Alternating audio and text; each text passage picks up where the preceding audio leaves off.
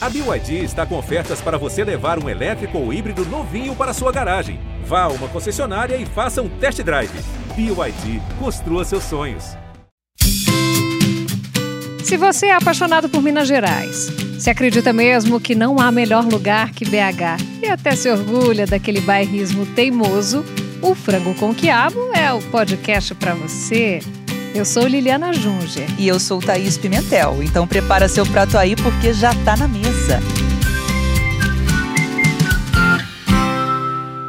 E o cardápio de hoje vem acompanhado de muita música boa, né? Hum, a gente vai falar sobre uma orquestra formada por 20 instrumentistas e que é simplesmente uma das mais ouvidas das plataformas de áudio. É campeã de audiência essa Chique orquestra, demais, Liliana. gente. Chiquérrima. Ai. Ela também é hit no YouTube. Na real, a Orquestra do Preto tem um pé no erudito, mas é pop. É claro, Vamos né, ver se há gente? polêmica aqui, né? Vamos conversar com nossos convidados, né, então, gente? ó, a gente está recebendo hoje o maestro, o Rodrigo Toffolo, e o diretor de comunicação da orquestra, Luiz Abreu.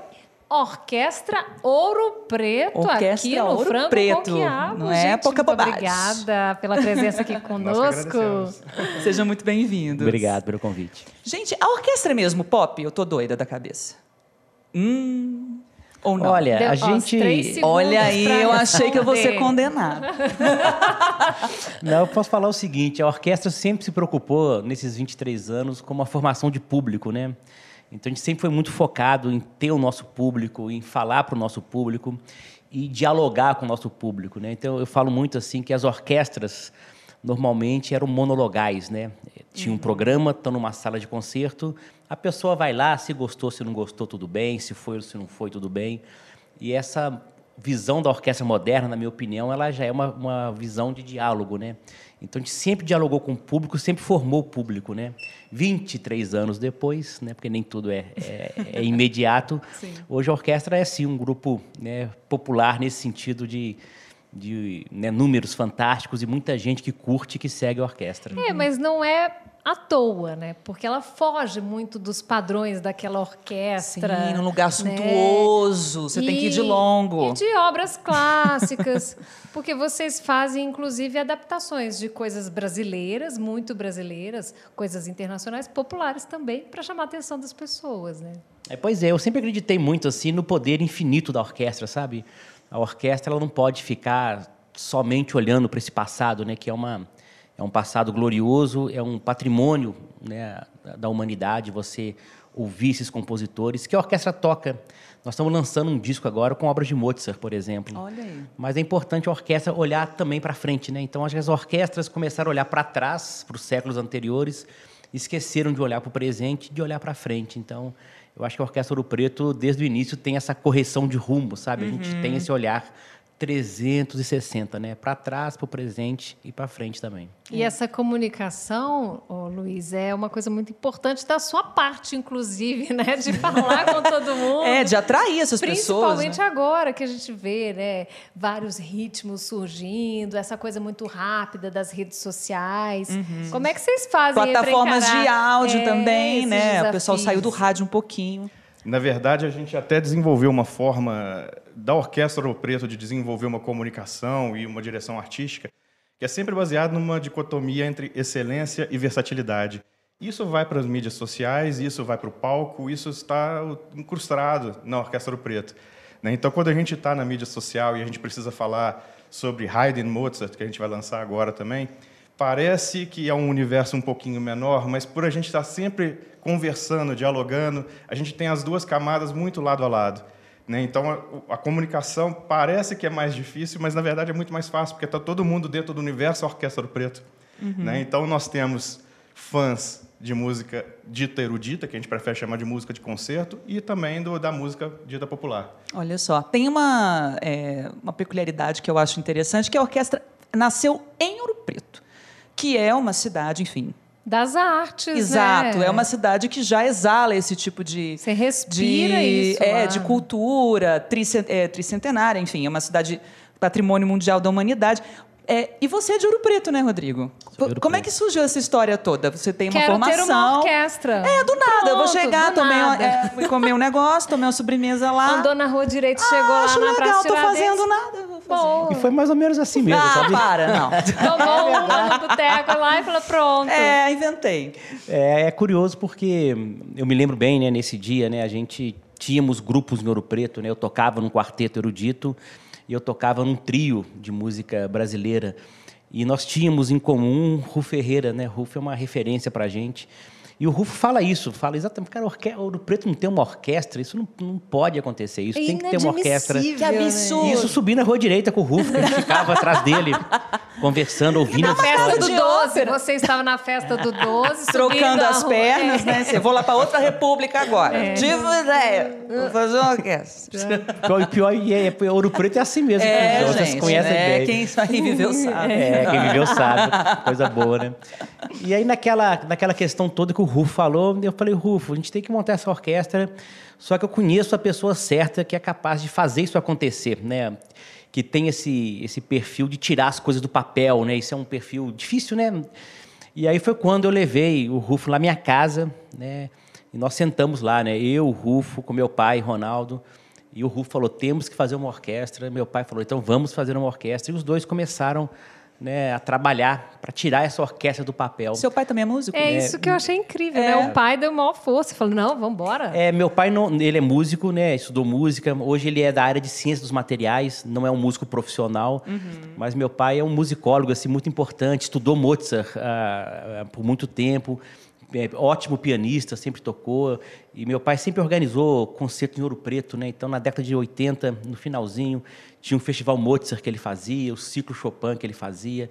Ele era esse agitador musical de Ouro Preto durante muito tempo, né? Criou um coral em Ouro Preto que gravou dois discos, inclusive, coral Madrigal Ouro Preto. Então, assim, meu pai é uma figura muito muito apaixonada, né? E muito muito com essa ele Incentivador incentivador também, nosso, né? né? Então ele é pessoa fundamental. Então foi começou desse jeito mesmo, ele o Rufo. E a partir daí criamos então naquela época que seria uma orquestra experimental, o que é 23 anos depois viria a ser a Orquestra Ouro Preto. E aí você juntou o pessoal de Ouro Preto, né? Chamou os amigos, falou, ah, gente, vamos. Exatamente, juntou esses dois grupos, né, esse Olha quarteto só. com esse trio, né, chamamos amigos que estudavam com a gente. Nós éramos alunos aqui do em Belo Horizonte. E, e é verdade, naquela, vou te contar uma história que é curioso, até eu acho que é para mim até um pouco inspirador, porque nessa época, se você quisesse ser músico, instrumentista em Belo Horizonte, você tinha duas opções, né? Você tinha a orquestra, né, do SESI Minas, então você tinha que esperar abrir uma vaga na orquestra. Nem tinha filarmônica ainda, que Não. tá fazendo É, 15 anos. É. Exato. E você tinha né, a Sinfônica de Minas Gerais. E para a Sinfônica Do Palácio, poder né? do Palácio tinha que ter concurso público para a Sinfônica. Nesses 23 anos de Orquestra Ouro Preto aconteceu um concurso para a Sinfônica. Olha, gente. Então, o que, que a gente percebeu? Se você quisesse se dedicar à questão da música, você não tinha, teoricamente, para onde ir. Você tinha que esperar esses concursos acontecerem. O que nós fizemos em Ouro Preto foi isso, né? Ah, Já que não tem espaço para a gente, vamos criar a nossa própria orquestra. Então, a gente criou a própria orquestra para que a gente pudesse começar a trabalhar. Né? Olha só. E... E- agora imagina a disputa para entrar na Orquestra Ouro É, não, também. agora tem que fazer um concurso. Tem pra poder entrar lá, né? Nossa. E esse caminho, né? Como foi? Porque criar, primeiro criar uma orquestra, já deve ter sido um baita desafio você juntar todo mundo e fazer isso ser a sua vida, né? O seu ganha-pão, o seu trabalho. Como é que foi essa caminhada? É, pois é, atualmente eu até brinco muito, né? Porque a gente acabou. Tem gente que é dono de padaria, tem gente que é dono de fábrica, a gente é dono de orquestra, né? Uma coisa assim única. E a Que orquestra. luxo, Muito né? massa ter um CNPJ assim, você imagina que É, show. e tiveram várias fases, assim, mas a gente sempre, a- a- sabe, a gente teve muita sorte de encontrar pessoas no caminho que não só apoiaram a orquestra, mas que trabalharam, sabe, de coração para que, o, que a orquestra pudesse sobreviver, pudesse ter financiamento. Então, durante a história da orquestra, sempre tem uma, duas, três, quatro, cinco, seis, sete pessoas que naquela época, na hora de dificuldade, elas estavam ali para a gente, para nos apoiar, para buscar. Né? Então, assim, é uma história que ninguém planejou nada da orquestra, e até hoje a gente é meio ruim de planejar, sabe? Essa que é a verdade. Mas o que a gente queria sempre é isso, sabe? É fazer música com todo o coração, com todo carinho, com todo o amor, e mostrar para as pessoas uma coisa, né? Que a música de concerto, a música orquestral é muito legal, sabe? Isso não é coisa de. Desculpa até, eu vou usar uma expressão que eu nem deveria, mas é, isso não é coisa de gente velha ou De compositor. intelectual. É, né? Ou compositor é quem já morreu. Não, tem jovens que gostam de orquestra. E ouvir a música de Mozart, de Bach, de Vivaldi, de Mendelssohn é muito legal, é muito bonito, é muito acessível. E eu acredito tanto nisso que a Orquestra do Preto faz isso, sabe? A gente quer mostrar para as pessoas que, cara, é muito legal, sabe? Vivaldi é mundo- incrível.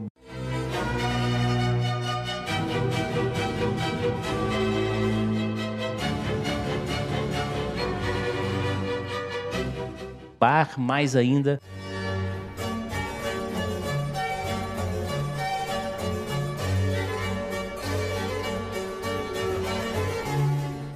É, né? Nirvana Ah, também. Nirvana então, também. a gente tem que falar sobre isso. Mas, assim, os compositores da orquestra, ah, muitos deles são jovens, né? Então, é, não é coisa de velho, igual você está dizendo.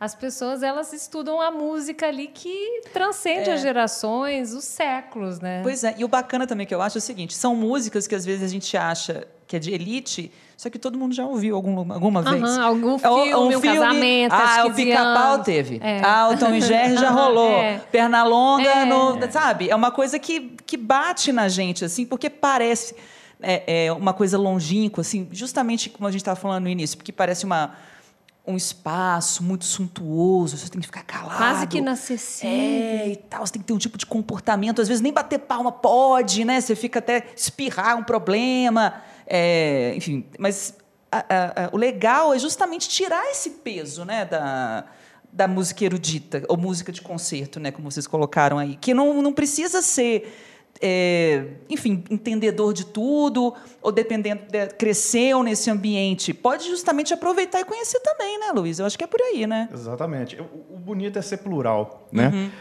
É, é bacana na Orquestra do Preto que a gente tem a situação do longo, do silêncio, das poucas palmas, mas a gente também tem a situação de Copacabana para 90 mil pessoas cantando La Belle de Jour. Seus olhos azuis como a tarde,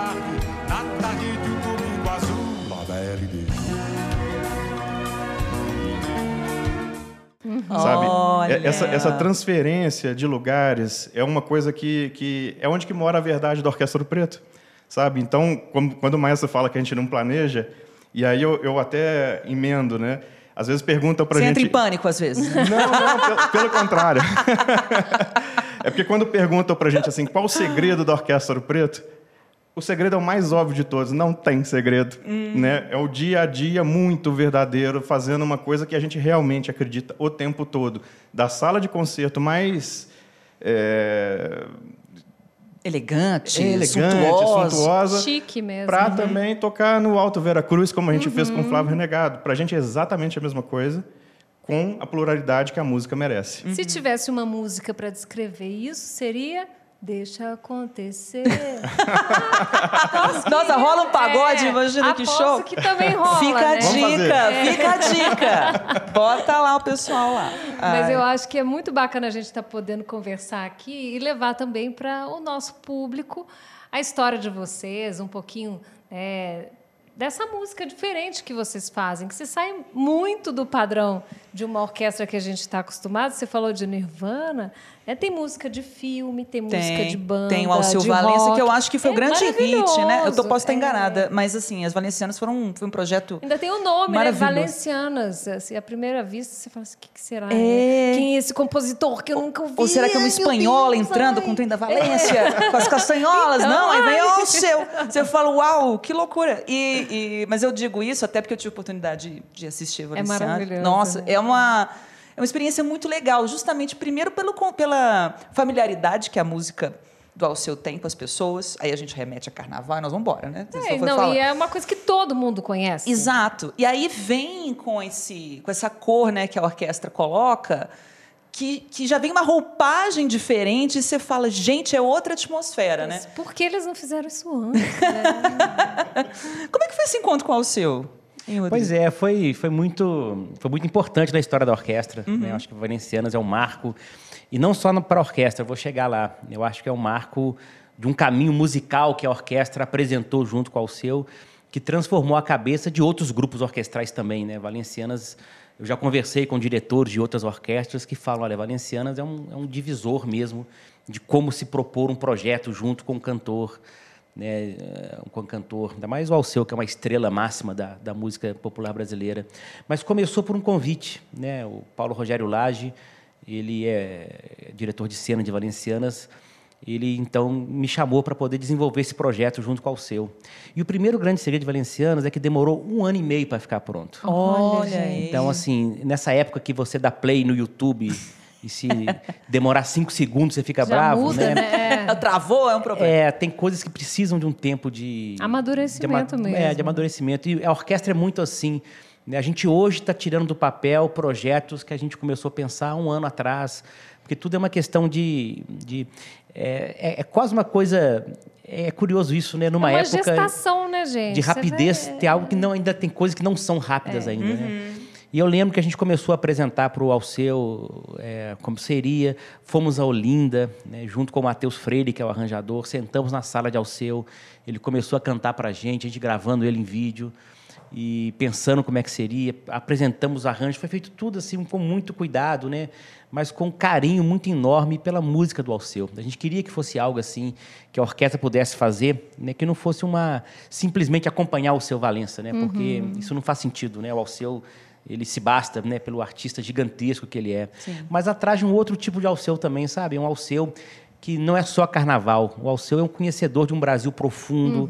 O Alceu conhece, já andou pelos rincões do, do- do Brasil e pelo interior de Pernambuco, pelo interior da Paraíba. Então, assim, ele tem essa, essa, essa, essa busca, né? Ele é de São Bento Una, uma cidade do interior de Pernambuco. A gente queria esse, esse- essa profundidade brasileira que o Alceu também tem.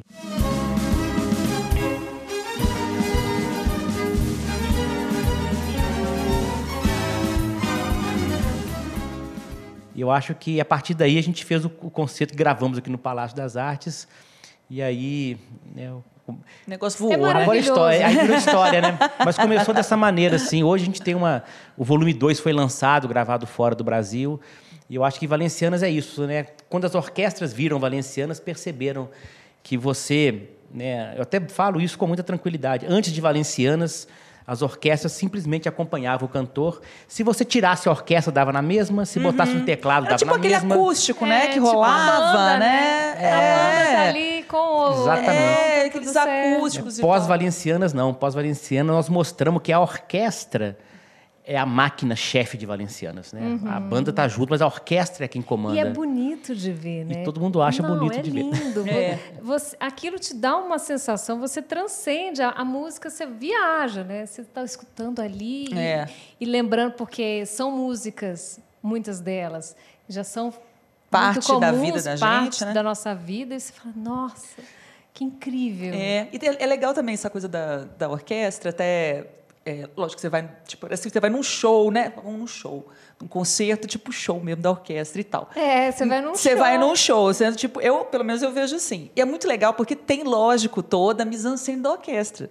Chegam os músicos primeiro, eles começam a afinar, né, né, né, né, rolê. Aí depois vem o maestro, pá, aí ó, e tal, rola uma coisa, sabe? Agora o negócio Vai vai começar. né, é. Isso é né? muito legal. E é bacana justamente esse acesso que eu acho que vocês dão por muitas apresentações gratuitas, né, que vocês fizeram em lugares muito Inusitados. diferentes, né, e tudo. Eu, eu tive a oportunidade de ver Valenciana no Parque Ibirapuera, né, foi em São Paulo. É, eu vi pela internet mesmo. É. É uma pessoa E eu que tem muito trabalho, tem criança pequena, gente, é uma coisa ideia por Mas aí. eu escuto muito. é, a gente falou que uma das mais tocadas no YouTube, a mais, né? Aliás, É. do Spotify né, e Isso. do YouTube. E meu filho adora, porque outro dia a gente estava ouvindo e era a. Sobre as, as a gente estava ouvindo as músicas dos Beatles, né? Ele falou assim: Mamãe, eu já ouvi essa música. Ela toca no meu jogo. Você falou dos, dos- dos desenhos, né? Do pica-pau, do Tom e Jerry. Ela Isso. toca no meu jogo. E isso faz muito parte da nossa vida que a gente às vezes nem se toca disso, né? É verdade. A música está presente na, na- na nossa vida, é isso que é, que é bacana e tal. Falando desses projetos é, novos agora, né? Vocês estão abrindo uma temporada, enfim. Começaram em um cheios de ano. novidades, Cheio de, de, de rolê e tal. Eu tô vamos, achando. Vamos falar de Do passado, do Não, presente, do, futuro? Nirvana. Vamos falar do Nirvana. É, Porque Nirvana. nós somos, assim, fãs, É, né? um então pouquinho. a gente... é. É, ninguém a gente nota. acha bem legal essa história. Cara, como é que surgiu isso? Primeiro que vocês tocam o disco todo, do Nevermind, né? É muito lindo. Eu acho isso muito É. maravilhoso. Ainda tem uma performance, uma Ma- atriz gente, chiquérrima. Quem não puder ir, né? Porque ainda tem. Quem vai aparecer na sua cidade, provavelmente, Vai quem está ouvindo a gente fora de e BH. assiste. É incrível. É muito lindo. Não só escute, mas assista. E tem uma vale a pena. banda de rock também que acompanha vocês, né? Como é que surgiu esse projeto, Rodrigo? Que doideira, porque foi um mix rá. Nevermind, punk, é, né, pós-punk, tipo grunge, pá porrada. Como é que foi esse negócio de adequar? É, pois até é, tudo na orquestra, nada é por acaso, sabe? Cada projeto é muito bem pensado. Mas é curioso porque na minha adolescência eu, eu lembro, né, quando meu pai me deu um Discman, né? Nossa! Gente. Amarelo. Posso né? dar um parênteses? a- a- fazer um favor. parênteses. Disque Man era horroroso, gente. Pode falar? Você andava, o disco ficava balançando, é. você não conseguia ouvir no ônibus, que é a minha A vida. pilha acabava. A pilha acabava. Pra trocar, você tinha que botar outro disco. Você tinha que ficar com aquele disco e ir embora com E aquele na quando vida. perdia a mola pra Nossa, fechar, você pra tinha que fechar, apertar. é. Nossa, desculpa, gente. Beijos Walkman, tá? Eu prefiro com fita. Sou mais antiga, Agora perdão. é celular mesmo. É, mas tudo tá ótimo. Mas Era um sofrimento. Era horrível. Fechei esse paredes aqui, Pronto. Rodrigo. Desculpa, vamos lá. E, então, curiosamente, eu não sei quem me deu o CD na época, isso eu, eu não consigo me lembrar se fui eu que comprei ou alguém me deu. E eu ia para as aulas de violino em Juiz de Fora, com meus irmãos e tal. E eu comecei a ouvir esse disco eu fiquei, assim, profundamente impactado, né? É, adolescente na época. E eu comecei a ouvir esse disco, ouvia mesmo. Então, eu ia para aula de violino, lá com o professor Edson Queiroz, né, tocava para ele as coisas que tinha que tocar, Mozart, Bach, aí saía de lá, botava... As pessoas deviam achar que eu saía ouvindo música clássica, eu estava ouvindo, era o disco do Nirvana, que eu fiquei muito, muito impactado. É um disco impactante mesmo, assim, quando você é, escuta. É muito diferente. Mas pronto, né? antes. Fechou isso aí, né? Corta para agora, né? Orquestra Ouro Preto. E eu falei até com o Luiz, falei, nossa, cara, esse ano o Nevermind faz 30 anos. Né? Pô, legal, 30 anos do Nevermind e tal. E eu fiquei pensando, cara, será que só eu que sei que faz 30 anos do Nevermind? Ninguém tá falando disso. E aí eu fiquei, não é possível, mas não é possível. E aí eu resolvi, né? Falei, não, Luiz, vamos fazer a, a, a íntegra do disco Nevermind, da primeira à última. Chamei o Leonardo Gorosito para poder fazer a, a- Os arranjos. os arranjos que foram é, muito bem feitos. Entramos nesse mundo né, de ouvir eles tocando. Aí o YouTube é muito legal, porque quem é fã do Nirvana e quiser pesquisar, você consegue achar no YouTube esse disco dividido por instrumento. Você vê só o Kurt cantando, você vê só o Olha! David tocando, tem tudo separadinho lá, uma coisa isso! incrível que eles fizeram. Então assim isso ajudou pra caramba. ajudou pra você. caramba a gente poder ouvir os arranjos e tal.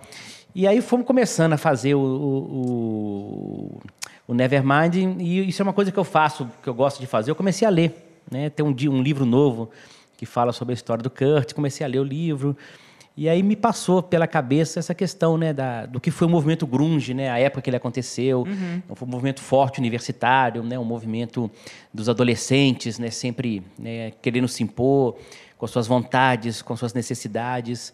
E aquilo me levou quase que instantaneamente a lembrar de Romeu e Julieta. Né? Olha aí, por isso eu queria Ah, saber a onde é que tava falando isso, o Teobaldo. rolê. Só pra quem não... É, quem é o Teobaldo? Teobaldo, gente, é porque tem uma atriz na... na- Tem uma atriz. É uma atriz e tal, que faz uma performance muito bonita, né? Declama é, versos de Romeu e Julieta. Porque quando ela começou, né? Eu estive lá, né? Uhum.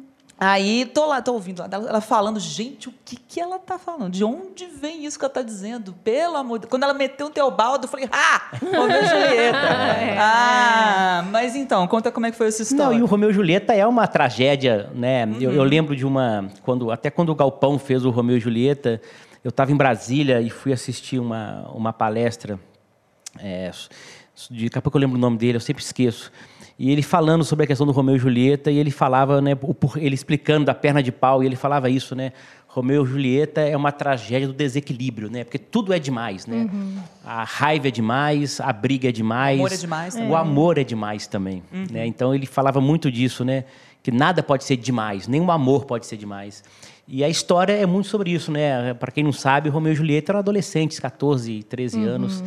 E tudo aquilo é feito de uma maneira tão corrida e tão desequilibrada que dá tudo errado. É, né? tudo errado. Se alguém parasse cinco segundos para É, pensar, Nossa eles estariam casados em pelo Verona com amor cinco de filhos. Deus. Gente, não, dá pra- assim, tomar ele vai ser negócio. exilado, né? Ah, Aí ele fala, vai ser. para. Nessa parte eu até, eu até realmente refleti. Tipo, quando ele vai lá ser exilado, morre a galera toda, ele mata a pessoa e tal, vai dar aquela confusão.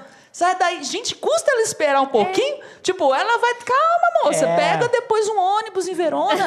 Lembrei sabe? lembrei o nome. Falei assim, gente, daqui a pouco você chega lá. Calma, é. Paulo José de- é o ator. Ela, não, eu vou tomar um negócio, vou fingir que eu tô morta, É. ele vai vir. Aí o mensageiro não chega, aí Nada- o errado. trânsito, É, né, o congestionamento terrível. Um plano cara horroroso, o cara fica doente, mas não ficou doente, é uma praga. Meu Deus, gente, gente, realmente tudo errado. E assim, agora eu lembrei o Paulo José, que deu que foi essa palestra que eu fui em Ah, Brasília sim. falar dele.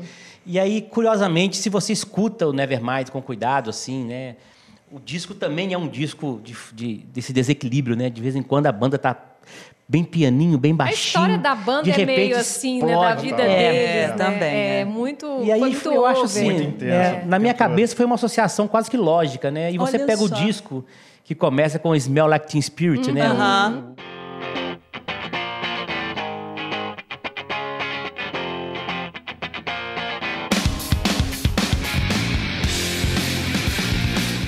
Gosto, Que é uma, jeito, é uma ode à juventude. a juventude É. e, termi- termina com Something in the Way, né?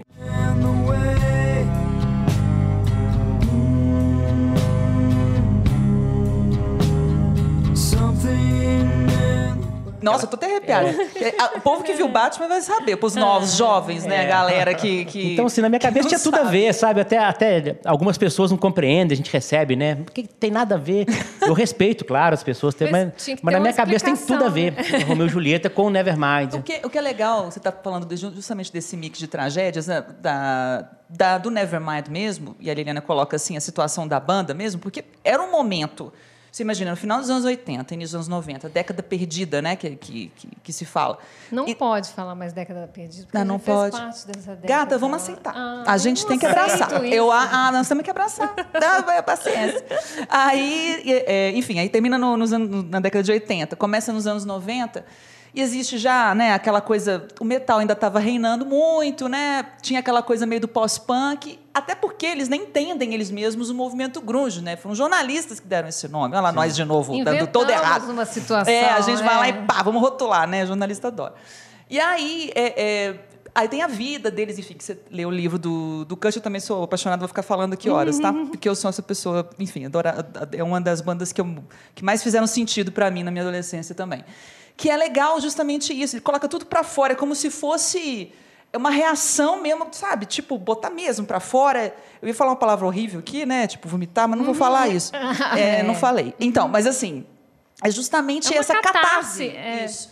Que é, é- é- que também tem a ver com a tragédia de Shakespeare. Total, total. Né? Que é uma coisa É. de, de, de você que realmente Se buscar o exagero é. e, e expressar e ficar com muita raiva e amar demais e ter muitos erros cometidos, se arrepender deles e gritar e falar alto e enfim.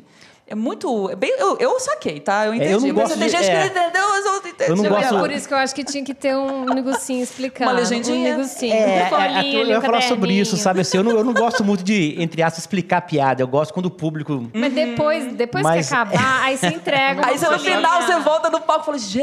Era assim, Mas ó. no, no concerto lá domingo tinha um programa. No programa tinha a dica, Tinha mas a não dica, tinha é. entrega. É, tava só nas É, entrelinhas, né? Mas é muito curioso a porque. tia que vai não tá sabendo, né, gente? É, mas é legal também ela sair, É, ela sair incomodada com aquilo. Né? Imaginando, imaginando as coisas. Então eu vou te contar, por exemplo, aquela, a- onde começa essa ópera grunge nossa? Na hora que ela acorda na cripta, que ela, que ela acorda né, e vê Isso aquela confusão. Romeu Julieta, morto, é. todo mundo morto. É, pra ela- quem não sabe a história de Romeu e É. Julieta, desculpa, dando spoiler aqui, Romeu é morrer e Julieta também. É. Tá? É, porque Eu essa não matei história ninguém, é não. um pouco antiga, Perdão, estamos assim, estragando. Né, no caso. É. Estragando tudo. Mas e no momento que ela acorda, né? E ela, quando eu, né, eu- ela acorda, ela vê aquilo tudo e ela começa isso então, né? Músicos comecem. Foi isso, foi assim que meu pai falou. Começa no baile em Verona, onde ela conheceu o Romeu. Aí se você pega a história, isso, se você pega, é porque tem que né, eu Tem tenho que entrar, não, né? tem que gravar isso pra vocês verem com mais detalhe. Tá. Mas cada música ali do, do, do álbum, ele tem uma conexão direta com a cena, com a história deles. Porque ela vai contando, desde que eles conhecem, que é o, que é o espírito, ah, né, o, o, o Teen Spirit lá do primeiro. Por exemplo, o- uma, uma, das. Eu não sei se é On a Plane, que é a música, eu tenho que lembrar agora. Um dos versos fala assim: ele esqueceu o zip code, né? Esqueceu o CEP. CEP. Isso, dá, isso é exatamente quando o padre, eles desencontram. É, é, o mensageiro não vai. O menino não vai e tal. Aquele é o zip code que ele esqueceu. Então, assim. É Nossa, é mesmo, hein? Se você pegar música por música, isso tem que ser uma coisa mais com calma. Você vai ver que. Manda um e-mail, vamos ligar pra. Dave Grohl e falar, velho, te contar. Aconteceu uma coisa com o seu disco aqui que a gente Muito descobriu. louca Não, mas aqui. aí tem um, tem, um, tem um a mais aí, tem um a mais esse que já aconteceu. Mentira! Quando a gente estreou o, o concerto em 2021, que a gente fez uma live, né? A gente gravou durante a pandemia esse concerto. A gente fez o concerto aí um, dia depois, né? Eu ligo para Rodrigo, eu gaguejando falo, Rodrigo, os caras do Nirvana postaram o nosso Para. dentro do YouTube deles. Não. Sim. Não. Twitter Twitter também. também. No Twitter Peraí, também? deixa eu achar aqui. Ah lá. Lembra que eu falei que só eu que tava. Lembrei dos 30 anos? Eu acho que era só eu mesmo. Não, e eles elogiaram horrores. Elogiaram. É mesmo? Até a performance, tá tudo elogiado. Ele tá tudo fala, olha, comemoração dos Nossa! 30 anos com a live da Orquestra Ouro Preto. Botaram lá no Twitter deles na Gente, época. É. Que loucura, hein? Imagina se. Agora eu tô viajando aqui. De repente, será que eles sabiam dessa conexão com o Romeo e Julieta? Ou então pensando, meu Deus, tem tudo a ver, a gente não sabia. Isso, é muito- isso eu acho legal, porque quando a gente fez na época, né, Luiz, assim, muita gente entendeu, muita gente ficou, quem que é essa menina? tá, tá na peça isso, errada, gente. tá atrapalhando. Aí quando, a gente, quando eles botaram, vieram vários comentários em outras línguas, né? Tem russo, tem, chinês. né? Olha aí. E a gente, de vez em quando, eu ia lá e traduzia, e as mesmas percepções. Alguém, o que, que essa menina tá fazendo aí no meio? que garota que é essa? Mas isso aqui é arte, né? Isso aqui é bacana. Sim. Porque aí você causa essa estranheza É. e pode dar várias interpretações e tá tudo bem, né?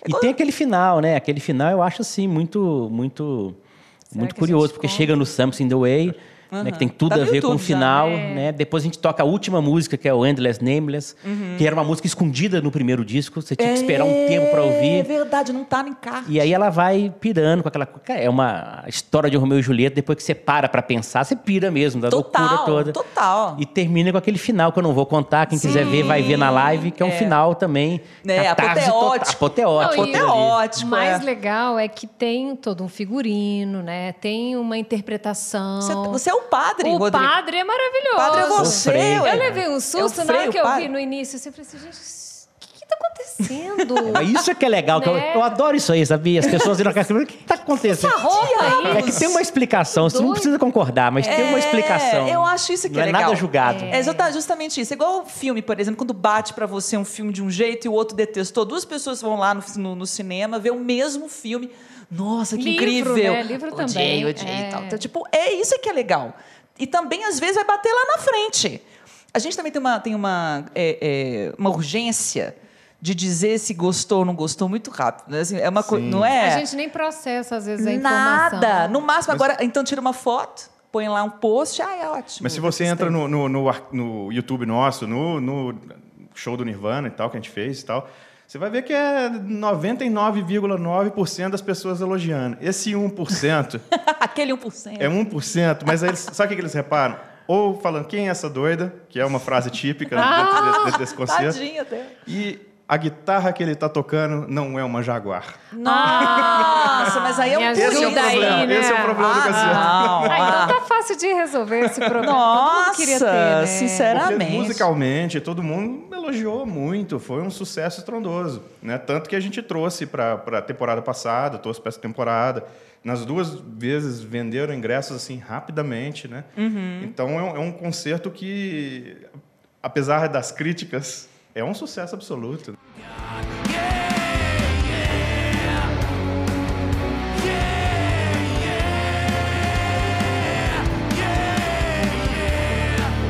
É uma ópera grunge. Ah, é, maravilhoso, Esse que é o nome. gente. Ó, pra nós, eu e Thais, somos pessoas adolescentes, né? Super jovens. Tudo bem que a gente é adolescente da época do Nirvana. E da década perdida. Ai, Mas, é, assim, é muito... É porque... Crianças anos 80. É, relembra muita coisa da nossa vida, muita coisa bacana, né? E É. a gente tá ali... Você faz uma viagem, é muito louco. Se, tivesse, se pudesse beber nesse negócio, Não é? então, ve- descendo pronto. torresmo? Aí você dá 100%. Torresmo com Nirvana. Você imagina? Ah, eu acho que ia fazer sucesso. Aí fica a dica aí, viu, pra vocês do próximo. Imagina. né? Ousado, ousado igual Romeu e Julieta. Ousadia, ousadia No total. próximo pode oferecer, né? Nossa, assim, já, um gente. drink. É, um drink. Mas é, é, eu acho muito, muito legal, sou muito fã dessas misturas. E tem a coisa dos filmes também, né? Que são. É, é hipnotizante. Eu assisti um concerto de vocês em Ouro Preto, do lado da igreja de São Francisco, um palco assim, e que a rua virou uma espécie de auditório. Que coisa mais incrível sobre as músicas clássicos do cinema. É outra vibe você assistir um concerto desse, É, né? pega você em um lugar, né? Sim, se você escuta que a música e tem a trilha sonora do filme, ela vai. Você, faz uma viagem mesmo. Onde você estava, que anos você tinha e tal. quando viu E como é que né? vocês fazem a escolha das músicas? É, o repertório. Pois é, isso é, isso é sempre uma- um tema de, de dificuldade, né? Porque É sempre falta votação, uma. É né? briga. Tipo assim, e aí, vamos ver, filme, É, cada um a dá uma gente- sugestão. Deve ser garrafa voando, cadeira. Não, tem sugestões, as coisas vão, vão acontecendo, mas esse cinema, por exemplo, a gente queria muito fazer um cinema, entre aspas, não hollywoodiano. Né? É um disco de música. Tanto que o cinema 2 nosso, a gente chama de Cine Hollywood, porque aí são músicas. Então, quando a gente fez o primeiro, as pessoas falavam, pô, cadê Star Wars? Cadê. Ah, ET? Cadê ET? É. Eu falei, não, gente, isso é Casa Blanca. Com essa Ah, é música. maravilhoso. Mas, mas não é possível. Calma, Escuta, Olha, é, é. Então, eu adoro- essa música e tal. Falei, É, gente, play it então- again, sim. É, Maravilhoso, demais. maravilhoso. Essa sim. conhece. É, essa eu gosto. Ela é nerd. Kid. É, é demais. eu gosto desse filme.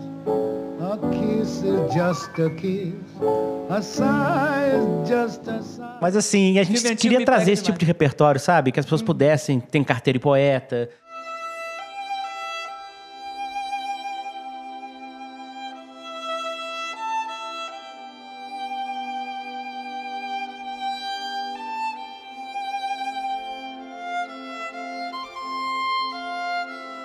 Tem o Casablanca. Então a gente queria trazer, sabe, um pouco desse cinema, né, dessa música assim belíssima, né? E o legal, outro dia eu vi, sem, até sem querer, graças a Deus eu parei para ver o John Williams regendo um concerto de músicas dele, né? E ele parou e falou: "Não, gente, essa música aqui é uma música que eu adoro e tal e tal e tal". Mas quando eu fui ver no filme, né, o Steven Spielberg optou por colocar barulho de moto em cima, barulho de tiro em cima. Ele fala isso no concerto. Aí eu fiquei meio chateado, porque eu, a- eu adoro minha orque... Ele falou, eu adoro a minha orquestração e hoje eu estou feliz de poder tocar para vocês o jeito que eu pensei. Aí é até uma, uma, uma cena de Indiana Jones, onde ele, ele e o pai estão numa moto e tal. Ah, eu adoro! Perseguição. cruzada, os nazistas atrás. É, aquelas coisas, Ah, aquela cena da, que estão da moto atrás Sim, dele. aí o cara dá um pinote, a moto Dá um sobe. pinote, é, Nossa, exatamente, é ele muito fala surreal. dessa cena. É puta mentirosa essa cena, né? Mas? É, mas, o filme é demais. né?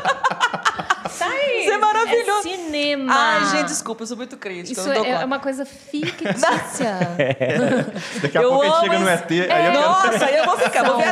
É absurdo. Eu Não, ET existe. Fica de Não, mas não, é- não com o dedo que é pisca. Não, é o dedo que pisca, eu tô errado. Eu sou lanterna. Mas, Ah, enfim, mas e aí, Indiana aí então ele, ele fala isso, sabe? Fala, nossa, agora eu vou poder tocar para vocês aqui como, como eu orquestrei. Ele faz essa brincadeira. E aí ele toca a música, você escuta a orquestração dele, genial, como sempre. Uhum. Então, muita gente fala, pô, Rodrigo, mas por que, que vocês não passam o, o filme junto com a música? É. Eu falei exatamente para o foco ficar na música. Na memória, E não né? na cena. Legal. Então você escuta a música, que eu acho que são músicas que, que vale a pena, né? Depois que Bob Dylan ganhou o Nobel com uma. O Nobel não, ganhou o. Nobel. Nobel de Literatura, não foi? O Bob Não Dylan? sei. Não sei, vamos lá. Vamos pelo Google pesquisar. Pode dar o Google aí com uma. acho que foi sim, ele não foi receber. De- digitando. Pode procurar. Acho que sim. Ele recebeu o prêmio Nobel de Literatura por uma letra de música. Aí veio essa discussão na época, né? Porque para você ter algo genial não tem que ser 600 páginas. Pode ser uma letra que caiba num guardanapo. Olha aí. E aí é muito curioso, porque a música de cinema, na minha modestíssima opinião, Olha é. Bob Dylan ganhou Ah, o Nobel Checando de Literatura. fatos aqui é. ao vivo, fato Checando fake. Isso eu, lembrei, isso eu lembrei disso porque a música de cinema é isso. Não é só porque é uma música de um minuto numa cena que ela, que ela não é uma música extremamente genial. Então a ideia nossa era essa, era tirar da cena para falar, gente, olha essa música aqui. Com... E foi muito curioso que depois de ter feito esse disco, né, esse ano a gente grava o Cine Hollywood com a academia. Né, anos depois, que loucura, né? Que você viu esse concerto. Eu vi o John Williams falando isso numa. Olha só. Quem quiser pesquisar, é um concerto que ele faz com a Filarmônica de Berlim, tá no YouTube e tal. Que é, É, total que ster. E ele fala isso, cara, É. e ele conta essa história. Quando eu vi ele contando essa história, eu falei, nossa, o povo acha que eu sou doido, pelo menos tem. Vale, Tem alguns Tem um doido muito maior do que eu que parecidos pensa comigo, assim. né? vale frisar John Williams, que ele é o autor de Tubarão, Diana Jones, Star Wars.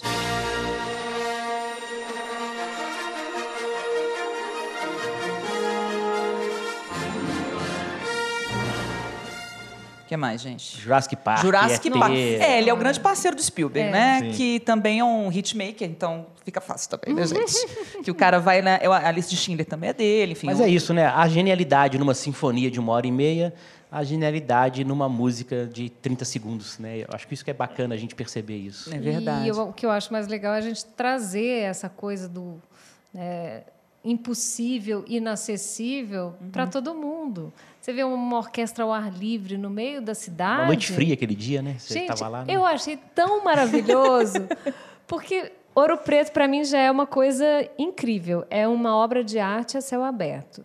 Você não sabe se você está encontrando com uma pessoa viva ou morta, né? Porque tanta gente já passou naquele lugar. É, você está Oh, passando meu assim, na, na- você não sabe se a pessoa está aqui, ou já foi, voltou, enfim. Se ela conversar é um problema, hein? Mas aí você ter essa possibilidade de ouvir músicas incríveis naquele cenário faz toda a diferença. Quando, quando a né? gente foi gravar o Música para Cinema, né, ali no, no Largo do Rosário, a chamada que a gente fazia na publicidade era exatamente isso. Para trilhas inesquecíveis, um cenário de cinema. E ele é gravado no Largo do Rosário, em Ouro Preto.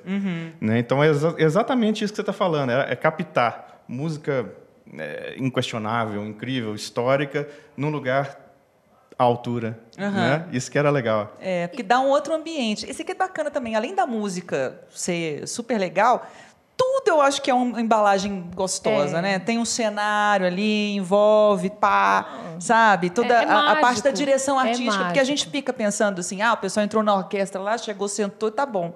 Tem todo um trabalho de iluminação, tem todo um trabalho de direção, tem um trabalho, questão de figurino mesmo, da postura das pessoas. A, a- Do posicionamento, né? é, que música vai tocar primeiro, porque essa aqui no final, como é que fecha, enfim. Tem alguma coisa que não deu certo na orquestra? Que vocês tentaram e falaram, ou não, a orquestra 100%, 10 de 10. Ops. É. Não, não, tem que ter coisa que não dá certo. É... Olha aí. Mas, Mas a gente não conta. não, mas o que não dá certo, a gente tenta retrabalhar de uma forma que dê. Isso, não, isso empacota diferente. É, É tipo vamos, um vamos repensar queimado, isso. faz um bolinho é. depois. É, né? Mas a gente é Tá muito, a gente é muito fã assim do, do isso não é ser irresponsável não, tá gente? É porque eu acho que a arte tem muito disso. É, meu professor de regência fala isso, né?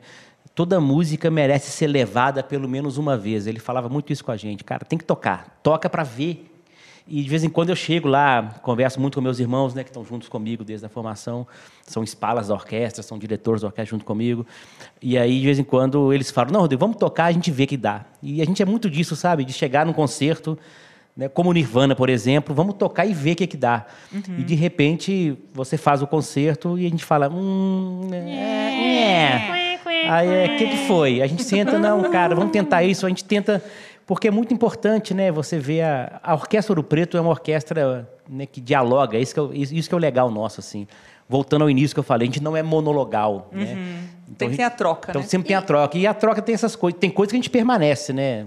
Tem gente até hoje que fala comigo, mas o que, que tem a ver Shakespeare com Nirvana? Eu falei, cara, compra o livro e lê. Lê lá. Ah, não, mas agora vocês vão distribuir no- na próxima um, um papelzinho caderninho. no final. Não, mas é tá? legal, é porque é tão, tão gostoso ler também. Então, É, porque aí a pessoa. Depois, tá? Deixa a pessoa. Tem coisa que a gente banca, tem coisa que a É. gente repensa. Por exemplo, essa ópera foi curioso. A gente ficou. A gente gravou de um jeito, tinha um balé inicial que não deu certo, a gente tirou. E de repente, essa história até do Rodolfo, né, que é meu irmão, ele. O primeiro, o primeiro ele tocou com a gente. A gente ficou naquele negócio, nossa, mas será que deu certo tal? E como, né, Luiz, foi uma audiência incrível, não foi, cara? 80 O- mil, uma coisa Hoje assim. tem 100 mil, É, alguma as coisa assim. pessoas falando, o chat assim pegando fogo, o povo brigando, porque por causa da marca da é é guitarra, bom. por causa da Lila que ninguém entendeu. Tá. E eu lá de padre regendo e tal. Aquela... Que Tava. Foi caótico mesmo. incrível, é. E a gente ficou Mas meio é assim. parte do movimento. É, Hoje. legal. É. E aí- Catarse é catarse, não É, importa. o final, a gente ficou muito na dúvida no final também, se fazia aquele final ou não. Eu tinha plena consciência que tinha que fazer, que aquele é uma coisa da, da época, que era obrigatório fazer. E aí eu lembro que depois a gente fez uma segunda vez na pandemia, para um público reduzido. E aí eu fiz com a academia, né? E o Rodolfo assistiu, ele não, ele não tocou, ele assistiu dessa vez. E aí quando terminou, ele chegou lá e falou: Cara, esse espetáculo é impactante. É isso, é, sabe? Deixa Ele- assim. É, deixa assim. aprimorou, é- é. Não porque, entendeu? Ele mudou a percepção dele. De quem tá tocando, você tá preocupado com a partitura, o maestro regendo. É, você fala, meu Deus, É essa quando- doida falando aqui essa na minha doida vai- cabeça. Aí- Cadê os negócios de papel? É voando? quando você sente igual vocês fizeram lá, você fala, caramba, faz sentido. Então, assim, tem coisa que dá errado sim, tá? Mas a gente sempre tenta Claro, colocar ajustar, né? no caminho que a orquestra acha que é importante, Agora- sem explicar muita piada também, né? Deixa o pessoal brigar. O que, que vem aí pela frente? Qual vai ser o outro hit que a gente vai ter que ficar aí conversando milhares de horas? É, e brigando na ele? internet. É. Já tem algum spoilerzinho pra dar ou não? Por enquanto tá guardado em. Não, chats. esse ano vai ser um ano assim de muita, muita, muita, muita coisa brasileira que a orquestra está fazendo. A gente terminou o ano ano passado e a gente fez uma série de encomendas a compositores, né? Eu acho que nenhuma orquestra no Brasil hoje trabalha com tantos compositores e arranjadores como a Orquestra Ouro Preto. Então tá vindo, né, um, um hall aí de, de obras comissionadas pela orquestra, Olha, né? uma nova geração de Não. músicas, então, estão tá vindo por aí. É, Que- música pois não, inédita. Contar legal. alguma coisa Vou de contar quem tá algumas... nessa lista Não, vou aí. contar algumas coisas aqui. Então, por exemplo, ano passado a gente fez uma estreia de uma ópera brasileira. O Luiz dele, Ah. a sobrancelha dele até curvou assim. falei, Cuidado! Isso nasceu de quê, né? Isso nasceu da necessidade da orquestra de fazer uma ópera bufa brasileira, uma ópera cômica brasileira. Legal. Porque quando você pega as óperas brasileiras, a grande maioria das óperas mais famosas de Carlos Gomes são até em italiano. É, né? O Guarani, né? Guarani, mas também italiano e tal.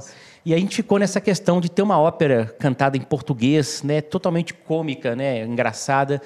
E aí, no ano retrasado, depois de oito meses de trabalho, a gente conseguiu né, os direitos do Alto da Compadecida, do Ariano Suassuna. Gente, Que babado! Incrível. E ano passado, nós isso é estreamos BH, São Paulo e Rio. Fizemos seis restas Seis restas dessa ópera. Uma ópera brasileira, uma ópera bufa brasileira em dois atos com Chicó, com João Grilo, contando a Ah, história do Alto. gente. E foi um sucesso absurdo, né? Então esse ano a gente volta com o Alto da Compadecida. Nós estamos gravando, né? Inclusive estamos até muito felizes com a coincidência É, agora Do a dois, Do né? dois, é. Alta Uma coincidência, dois, assim, maravilhosa. só. Tem que contar pra Celta e É.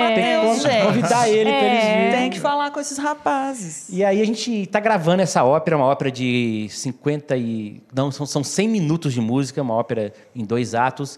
E a ópera é muito bacana, feita pelo, composta pelo Tim Rescala, né? O libreto é meu e do Tim.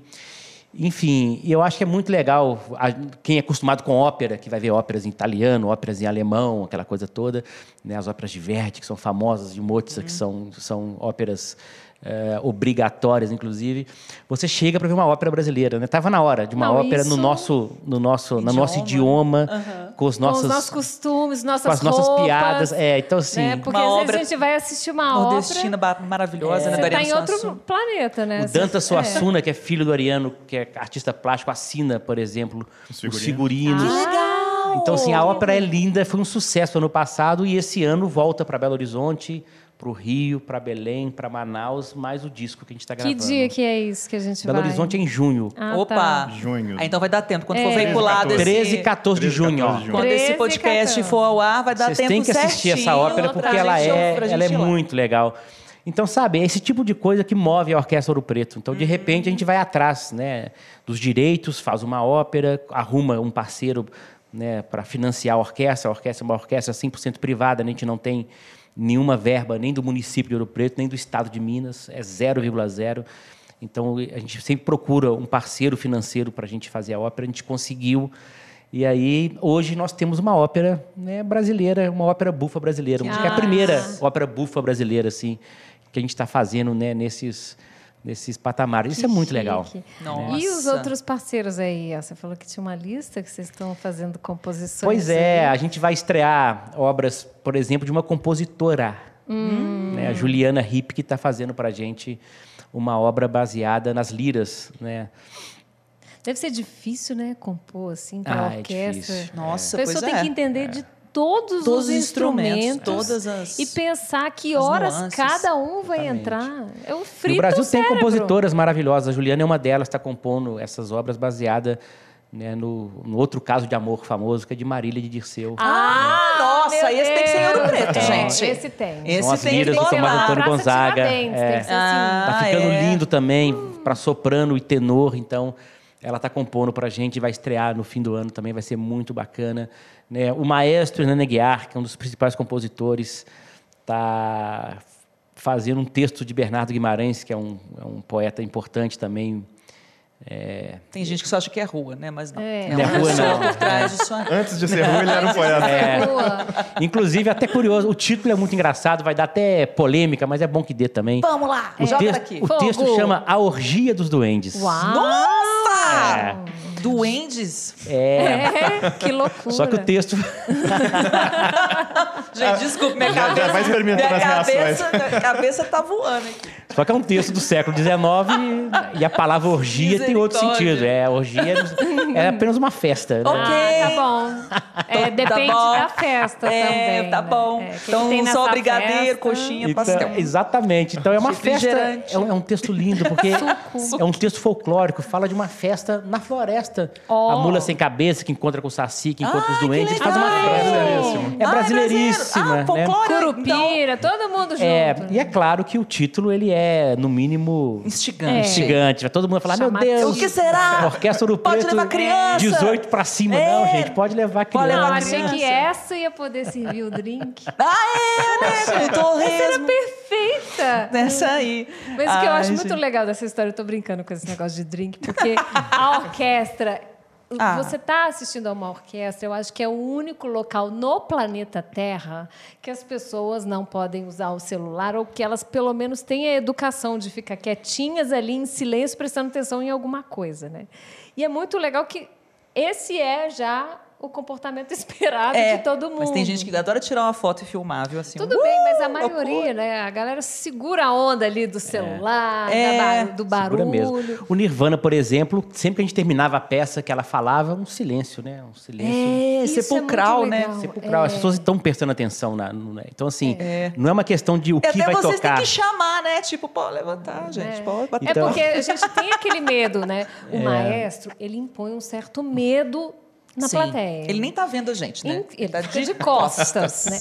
Aí você fala, não, se ele virar, já vai dar ruim pra mim. É. Então é melhor eu ficar quietinha aqui. Pois é aponta, ou né? menos- Você aí, É, da fila silêncio, D, por é. favor. Olha aí. medo de levar Tá um de desagradável. orelha. Não, mas acho que a plateia vai sacando, assim, né? Porque Vai, não, as é. percepções têm que estar ligadas, né? A audição tem que estar E o ligada. comportamento de manada também, né? Não- Você É. não vai ser o trouxa que vai ser a única pessoa Não, é isso aí. apontar. Não, É. Mas a tem, Julieta, né? quando Tem- entra tem também, você tenta isso. entender, né? O que, que ela tá falando. Então, assim, eu acho que é uma coisa que acaba acontecendo ali, né? E a gente Muito tem que bom. prestar atenção nos instrumentos. Eu fico, assim, vidrada, né? Peraí, o que, que é? Agora? Aquilo? Deixa eu ver como é.